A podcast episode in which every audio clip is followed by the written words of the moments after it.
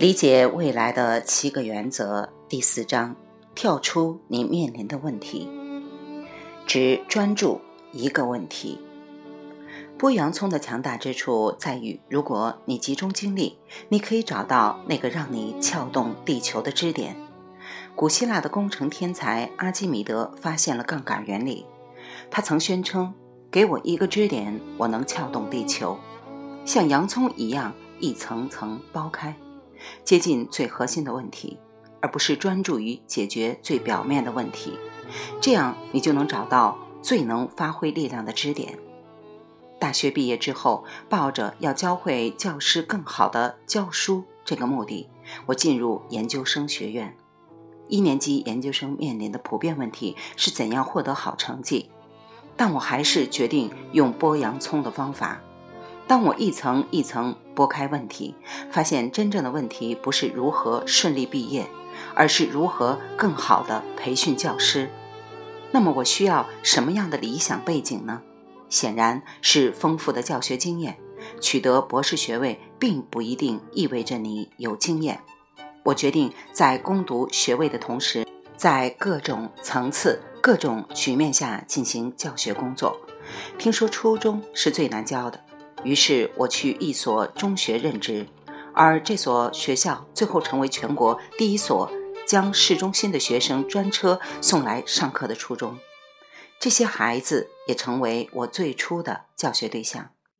我到学校报道的第一天，其他教师都在抱怨往年最差的孩子，说十分害怕再见到这些孩子。如果你要他们中任何一个闭上眼睛，问。你们现在所面临的最大问题是什么？得到的答案肯定都是熊孩子。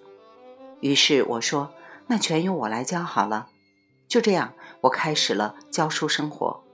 我的第一批学生是全校闻名的差生，他们荒废学业，只会惹事儿，每一科的成绩都是 D 和 F，如同我的新同事所说的那样，他们学不会，就是那么简单。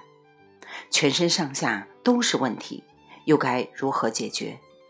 你可以不用去解决这些问题，跳过他们，用剥洋葱的方法去对待他们。我做的第一步是放弃尝试任何其他老师已经用过的方法，并不是说他们是坏老师，恰恰相反，他们中的一些人非常友好，也怀着最好的意图去对待学生。甚至有那么一两个人在这个难题上有过些微的进展，但是这些都不重要。他们的所作所为并没有持续显著的改变这些学生的表现。而我有一个优势，那就是我了解别的老师不知道的症结所在。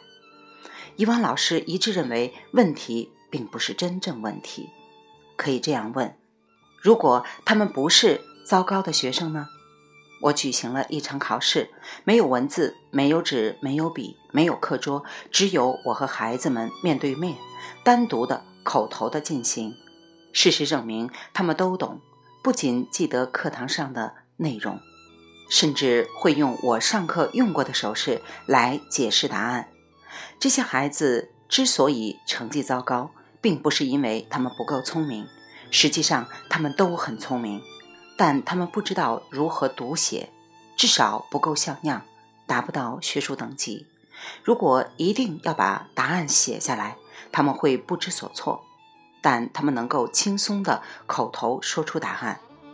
我给每个学生配了录音机，让他们录下任何想说的东西，然后回放，写下所说的内容。这帮助他们学会怎样在纸上思考。这一切都奏效了。学年结束时，那些孩子没有一个不及格。未完待续，来自清音儿语子清分享，欢迎订阅收听。